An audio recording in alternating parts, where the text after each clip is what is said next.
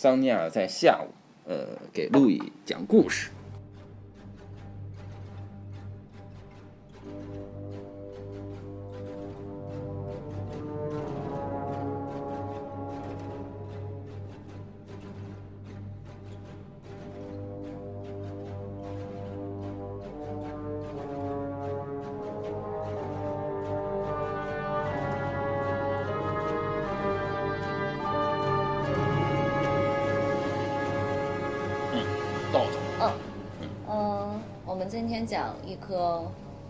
星星嗯，是火星。哦，嗯，火星，对的，对的。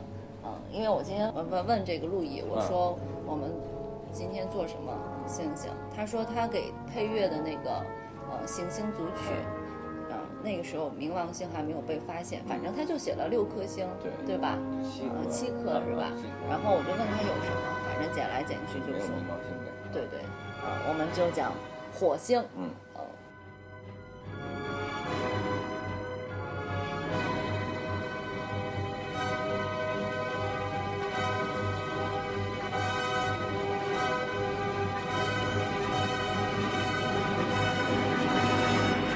对这个路易来说呢，其实还挺重要的。哦，是吗？啊因为呢，你的太阳和上升嗯都落在火象嗯，都落在白白羊白羊的守护星。是火星，对的，嗯，那么嗯，火星这个星星呢，嗯，你的天体运行论看了吗？没有。那你买它干什么？那不是好，我，我有一种心理，那什么，我买了就行了。嗯嗯嗯，心里就是买了，我觉得我对得起它了就行了。嗯，对的，嗯嗯，这个这个火星的这个特征就是行动力特别强。我们在做第一期说要做星座的节目的时候，陆毅已经第一时间买了一个望远镜，嗯，然后第二时间买了一本《天体运行论》，然后又买了一个天球仪。对，还有天球仪。但是这个自从他买了这个望远镜之后，就一直在下下雨他的一直没有看成。嗯，火星的原型你知道吧？马尔斯嗯，嗯是谁？战神，嗯，对，是就是咱们有一个雕塑叫持矛者，就是他。嗯，战神马尔斯这个人呢，在这个荷马史诗里面，嗯，他的形象是非常的嗯暴躁，然后善战，然后还挺愚蠢的，就是他的这种嗯攻击性是没有太多的深思熟虑，经常做错选择的。其实我喜欢马尔斯这个形象就是我总是自比为马尔斯，就是因为马尔斯总带着狗，嗯，总带着两条狗，有时吧候三条狗，啊，就是哦所以我就觉得，嗯，我就是马尔斯，我要带着狗。嗯嗯。这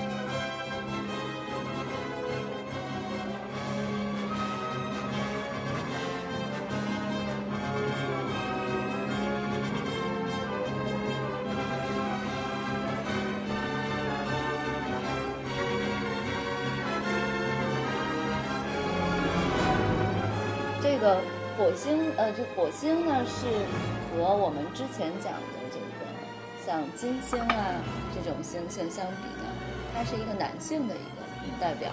如果星星也分男女的话，是男性的一个代表，而且呢，它是。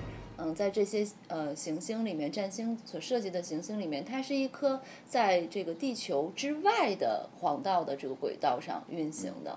所以我们在地球上看呢，等于是在地球内侧的这些更靠近太阳的这些星星，它们永远都不会嗯离太阳太远，离我们也是吧，永远都不会离太阳太远，就是看起来就好像它们呃是是在是我们能够控制的这种范畴，但是火星在我们的外头，它的这种运行。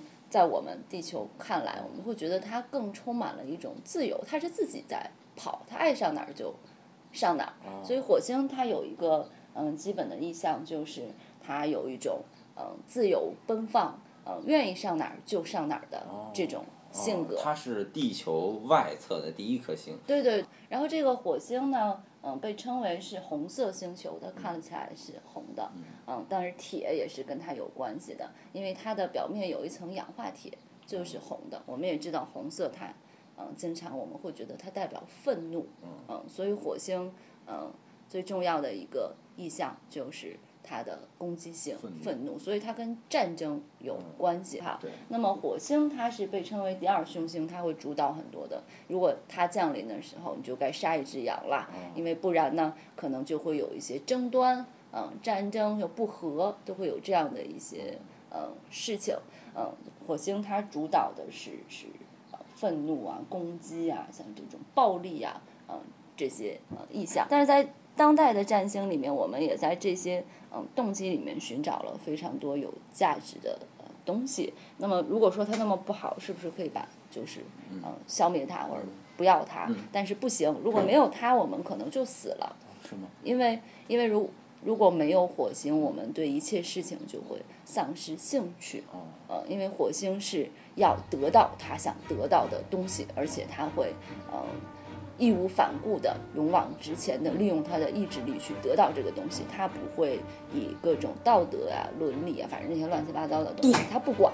对，嗯对的，对的，所以它呃，它构成了我们生命力的一个原动力，嗯是吧？嗯那么它在这种男性的这种呃意义之下，那么它肯定跟一个东西有关系，就是性。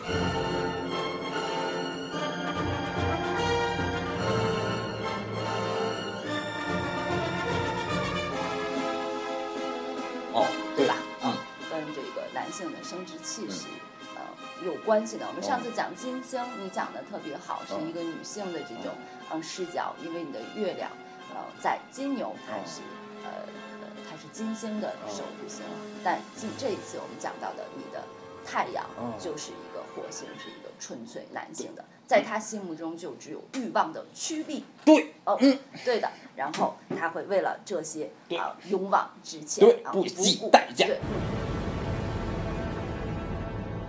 所以你这个太阳落在白羊，它的守护星是火星，呃，据说啊嗯，他也会呃特别喜欢一些呃离经叛道的这种啊，他不是天王星那种离经叛，他要挑战这种啊呃权威，但不是天王星的意义上。我举个例子你就知道了，就是有的占星师会说，呃，像你们这种人，他会喜欢，呃，在性的方面，他会喜欢制服。哦，是吗？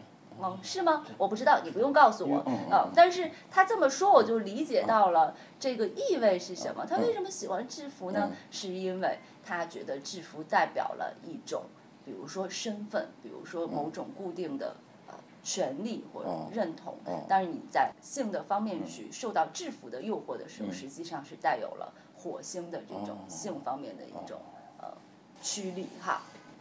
好，啊，对，我们忘了讲火星的故事了，嗯马尔斯的哦故事，嗯呃马尔斯的故事，嗯，最令大家最知道的一个就是跟维纳斯的这种，嗯呃跟维纳斯的偷情、啊，然后他还跟维纳斯生了好几个，孩子对，而且在这个呃荷马史诗里边，马尔斯虽然是嗯易怒啊，有的时候站不站不好队啊，在跟那个特洛伊打仗的时候，他是站在特洛伊一方的，对吧？我没记错吧？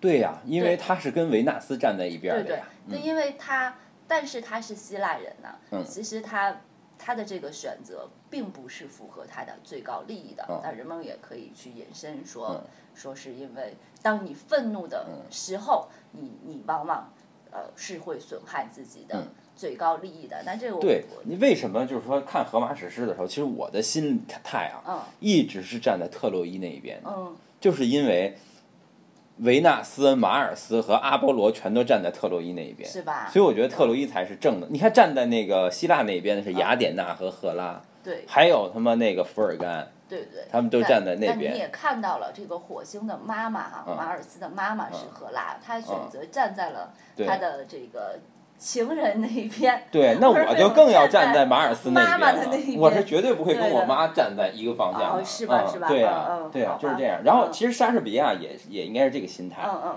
莎士比亚金牛座，我觉得他也应该是站在维纳斯的这一边，所以他才写了那个克洛伊斯与特洛，呃克克呃克洛伊斯与特洛伊达，就是《特洛伊维生记》。嗯在那个里面，他把这个谁，这个阿卡琉斯、阿伽门农、嗯尤利西斯这帮人写的都特别猥琐。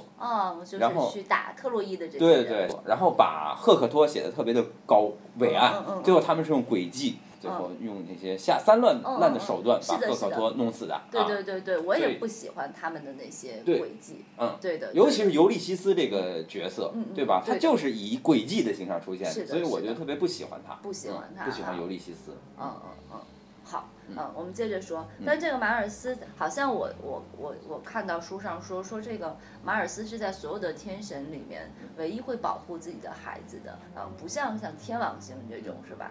嗯，就没有，他很孤独他就是一个人战斗。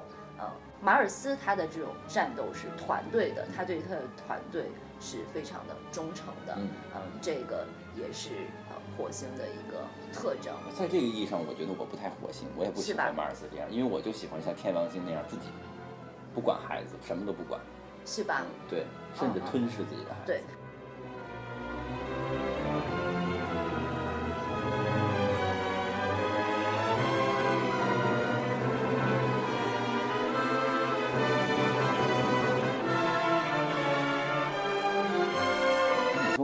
火星落在双鱼这事儿怎么解释？你你的火星落在双鱼啊，在多少宫呢？那我不知道。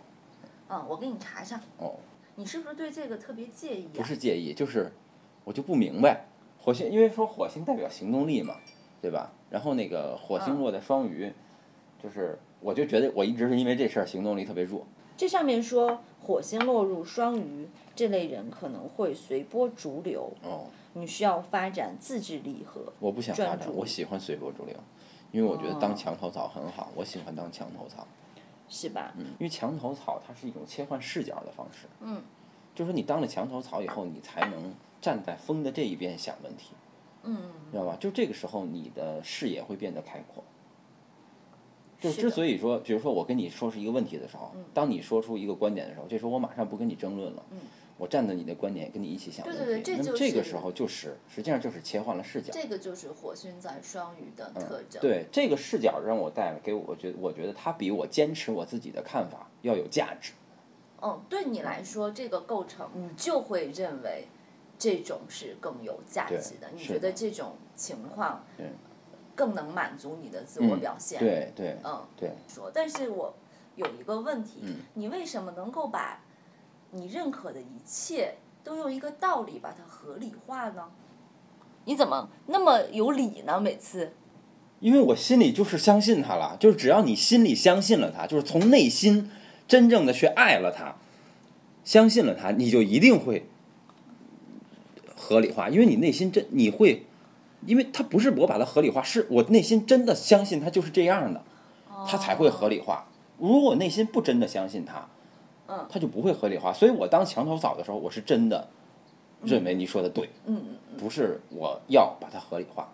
哦，是的，因为这牵扯到我认为火星它的创造力的本质啊，嗯。它并不是我们所说的表面上看到那些愤怒啊，嗯，什么什么征服啊这些，嗯。我觉得这些都是我们用语言去形容它嗯产生的表象，嗯而愤怒和征服它的一个本质是什么呢？就是这个，就你有没有想到，你愤怒的这种情绪啊，嗯和悲伤啊，还有这种要报复啊嗯等这种情绪，它是不一样的。愤怒和征服这些情绪，它都是一种放射状的情绪所以我认为它的核心是一种放射。放射是什么呢？就是说，你想想啊，怎么和或者什么东西啊，就它就能从这么一个小小的东西里产生出这么大的能量，嗯对不对？这个能量它是来源于一个这么一个动作叫放射。嗯嗯嗯，那么放射呢，会为什么放射会让人产生征服感呢？因为他觉得他就是全世界。实现了自我。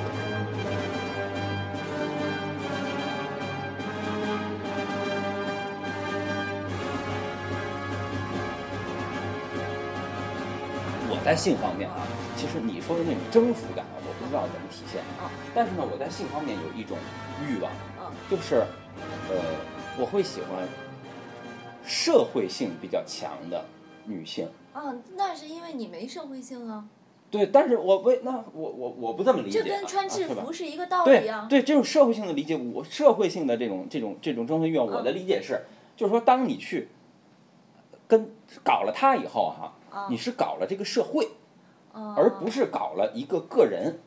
啊，我觉得这段能要吗？怎么不能，要呢？你接着嗯说吧。嗯，就是我觉得这样嗯，我不应该是那种跟你讨论这样问题的人。那好吧，那我把它删掉。嗯嗯，好那，个，嗯，然后那个，那个，就是，就是我喜欢什么样的爱情呢？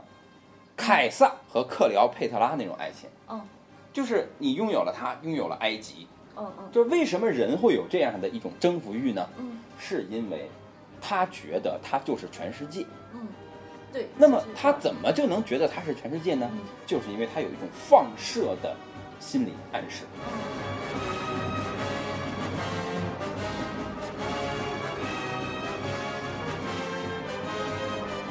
其实这个放射啊，这心理暗示，它是一种把点和圈圈嗯同构起来的这么一个东西。嗯你想想啊，假如说我们现在想象两个同心圆，嗯同心圆啊，一个很小，一个很大，嗯对不对？那么这个时候，我说小的圆上的每一个点嗯就能和大的圆上的每一个点相对应。嗯虽然说小的圆它的周长比大的圆的周长要短好多，嗯，要小好多，小好多好多倍，对吧？几万倍都可能。但是你在大的圆上能找到的任意一个点，嗯你都能在小的圆上找到一个点相对应。嗯反之亦然，嗯，对吧？嗯也就是说，这个小的圆和大的圆它是同构的。嗯嗯是什么让它同构起来呢？肯定不能转一圈拿尺子去量。而是从圆心连线，嗯让它们同构起来。这就是放射的力量，对吧？所以这个放射的力量，它会把一个人的内心和整个世界给同构起来。嗯。所以这个时候人才会有一种愤行动力哎，行动力和愤怒啊。比如说征服，就是因为他觉得他就是全世界，而愤怒的时候，嗯。其实就是你想，就是要把自己内心的那种冲动嗯。去扩张的、嗯。扩张到全世界的时候。所以我们说愤怒，形容愤怒都有一些什么那些词，比如说嗯。怒发冲冠。或者什么，这些愤怒的词全是放射的，嗯。就是愤怒的时候，你会感觉你内心有一种能量嗯要出来，对吧？实际上那种能量是你对世界的一种渴望。嗯。实际上，当愤怒的时候，人最需要的不是让你的，你会害怕你的那个，比如说，假如说你有一个对象，是吧？这个对象让你愤怒了，嗯，其实这个时候呢，你希望的不是说这个对象现在倒霉，嗯。得病死了嗯，那不解气，嗯。对不对？对。你需要有一个动作，你去对他实你的那种辐射那种对他实行一个暴力，嗯，对吧？比如他，对作用于他，这个时候你才能消解你的愤怒，对。或者说我恨不得杀他一千次，嗯，对吧？或者让他变得特别特别大，嗯，然后我再去击溃他，嗯。所以这个才是一种消除愤怒的方式，嗯，所以当一个人愤怒的时候，嗯，你不能去想办法去消解他的愤怒，对吧？嗯你得让他有一种方式，把愤怒给释放出来，对就跟比如说我为什么要去打打沙袋，是吧？什么什么这些，嗯。它都是一种向外辐射的方式。对所以说火星如果说体现出了一个人的创造力，对吧？嗯那么这种创造力就体现在他需要一种东西，把它和这个世界连接起来，有一种放射状的放，这个放射状可以理解成同构式的东西。